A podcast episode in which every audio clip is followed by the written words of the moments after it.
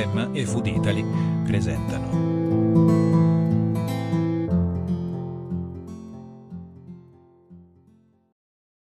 Der 21. April, die Gründung Roms. Der römische Götterhimmel und deren Mythologien waren recht umfangreich. Nach der Gründungssage wurde Rom am 21. April 753 v. Chr. von Romulus gegründet. Romulus brachte demnach später seinen Zwillingsbruder Remus um, als sich dieser über die von Romulus errichtete Stadtmauer belustigte. Die Zwillinge waren nach der Sage die Kinder des Mars. Sie wurden auf dem Tiber ausgesetzt, von einer Wölfin gesäugt und dann von dem Hirten Faustulus am Velabrum unterhalb des Hügels Palatin gefunden und aufgezogen worden.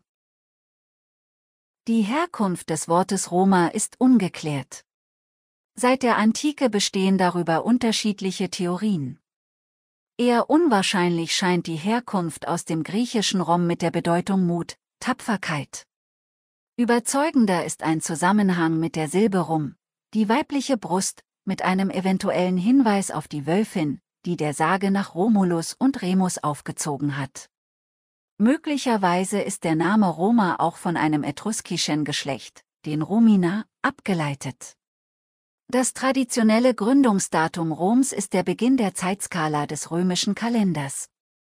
Ausgrabungen auf dem Palatin brachten Siedlungsreste aus der Zeit um 1000 vor Christus zutage, Wahrscheinlich wurden einige lateinische Dörfer dann um 800 zu einer Stadt vereinigt.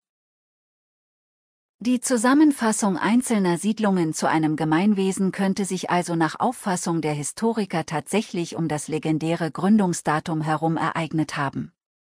Zu Beginn seiner Geschichte war Rom ein Königreich. Nach Vertreibung des letzten etruskischen Königs wurde Rom eine Republik.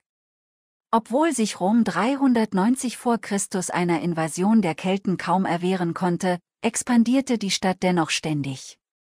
Im ersten Jahrhundert vor Christus war Rom wohl bereits eine Millionenstadt und sowohl geografisches als auch politisches Zentrum des römischen Reiches.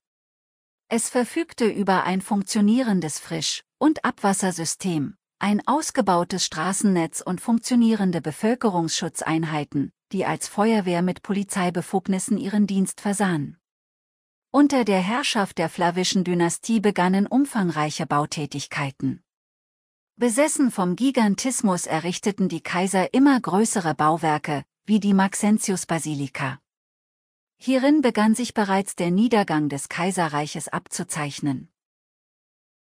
Seit Pipin erlangte Rom, das im Mittelalter nur noch etwa 20.000 Einwohner zählte, neue Bedeutung als Hauptstadt des Kirchenstaates und als wichtigster Wallfahrtsort des Christentums neben Jerusalem.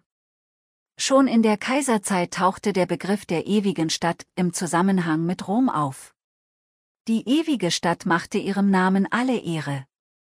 Nach dem Ende des Kirchenstaates wurde Rom am 26. Januar 1871 die Hauptstadt des neuen Italiens. Im neuen Jahrtausend ist die Stadt noch immer der Mittelpunkt des Lebens. Aber auch Probleme sammeln sich an.